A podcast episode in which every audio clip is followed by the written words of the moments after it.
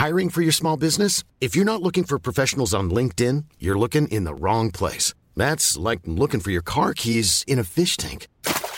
LinkedIn helps you hire professionals you can't find anywhere else, even those who aren't actively searching for a new job but might be open to the perfect role. In a given month, over 70% of LinkedIn users don't even visit other leading job sites. So start looking in the right place. With LinkedIn, you can hire professionals like a professional. Post your free job on linkedin.com slash people today. Eu sou Mário Persona e essas são as respostas que eu dei aos que me perguntaram sobre a Bíblia. Você escreveu dizendo que viu um programa de TV onde um pregador adventista explicava que o ladrão arrependido não morreu no mesmo dia que Jesus e que eles não poderiam ter se encontrado no paraíso no mesmo dia, principalmente porque três dias depois Jesus diria a Maria Madalena que ainda não tinha subido ao Pai. Eu prefiro acreditar no que Jesus disse e não no que disse esse pregador da TV.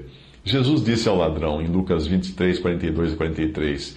Sem, o, o, o, ladrão disse a Jesus primeiro: Senhor, lembra-te de mim quando entrares no teu reino. E disse-lhe Jesus, disse ao ladrão: Em verdade te digo que hoje estarás comigo no paraíso. Aquele malfeitor e Jesus se encontraram no paraíso naquele mesmo dia. Não acreditar nisso é dizer que Jesus mentiu, já que ele disse claramente ao malfeitor que naquele dia estariam juntos no paraíso.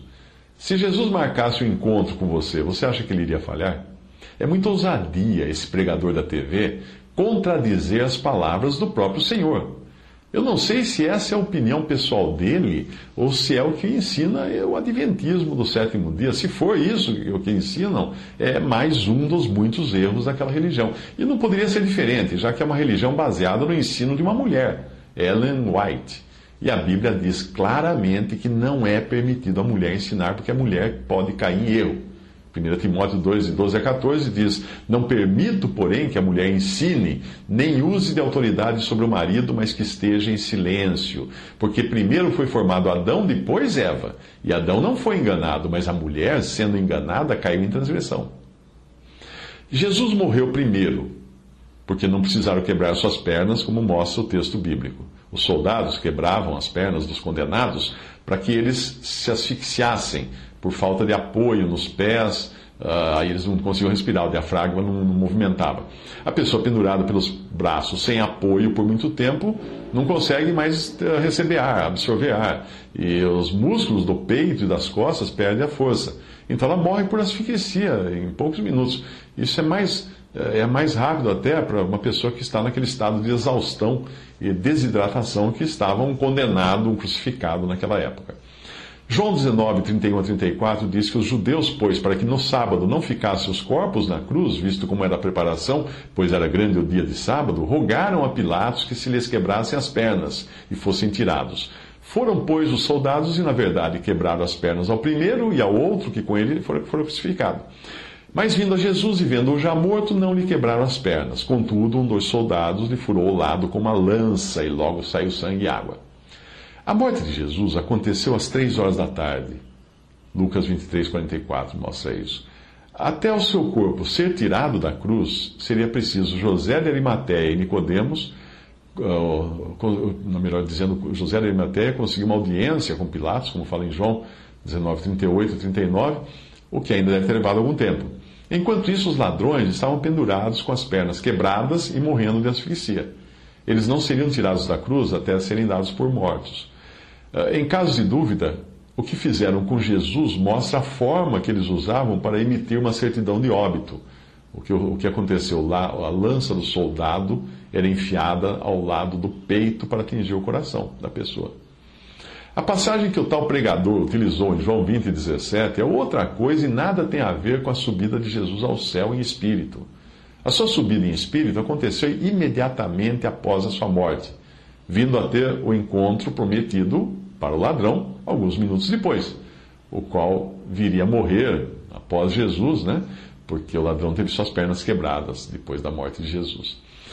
Veja como na passagem que o pregador usou, a situação é totalmente outra. Em João 20, 17, disse-lhe Jesus, disse a mulher: Não me detenhas, porque ainda não subi para meu Pai, mas vai para meus irmãos e dize-lhes que eu subo para meu Pai e vosso Pai, meu Deus e vosso Deus. Aqui Jesus já tinha ressuscitado, já estava no corpo, já estava dizendo a Maria que ainda não tinha subido ao Pai num corpo ressuscitado. Em espírito, ele já tinha subido logo que morreu na cruz, porque onde ia, onde ia parar o espírito dele? Ele morreu, ficou onde o espírito? Portanto, ele já se encontrou naquele mesmo dia com, com o malfeitor, também em espírito, que estava no céu, no paraíso em espírito. Mas num corpo ressuscitado, que era a sua condição, a condição que ele estava no encontro que teve com Maria, ele ainda não tinha subido. Isso só iria acontecer 40 dias depois, e é descrito no primeiro capítulo de Atos, Atos 1, versículo 9. Quando dizia isto, vendo-o eles, foi elevado às alturas e uma nuvem o recebeu, ocultando-o aos seus olhos. Que é um conselho. Não perca seu tempo ouvindo pregadores como esse na TV. Se ele ainda tiver usado o argumento de que Jesus uh, teria morrido e descido ao Hades para pregar, e por isso não poderia ter subido para se encontrar com o ladrão, então seria mais um erro que ele estaria acrescentando aos muitos que esse pregador cometeu, segundo você me contou do que foi a pregação dele.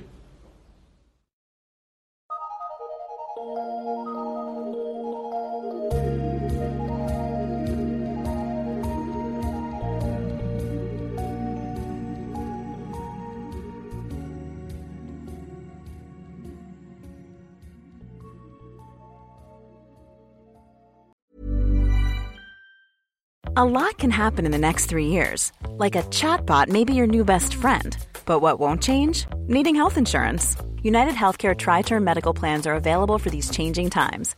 Underwritten by Golden Rule Insurance Company, they offer budget friendly, flexible coverage for people who are in between jobs or missed open enrollment. The plans last nearly three years in some states, with access to a nationwide network of doctors and hospitals. So, for whatever tomorrow brings, United Healthcare Tri Term Medical Plans may be for you. Learn more at uh1.com.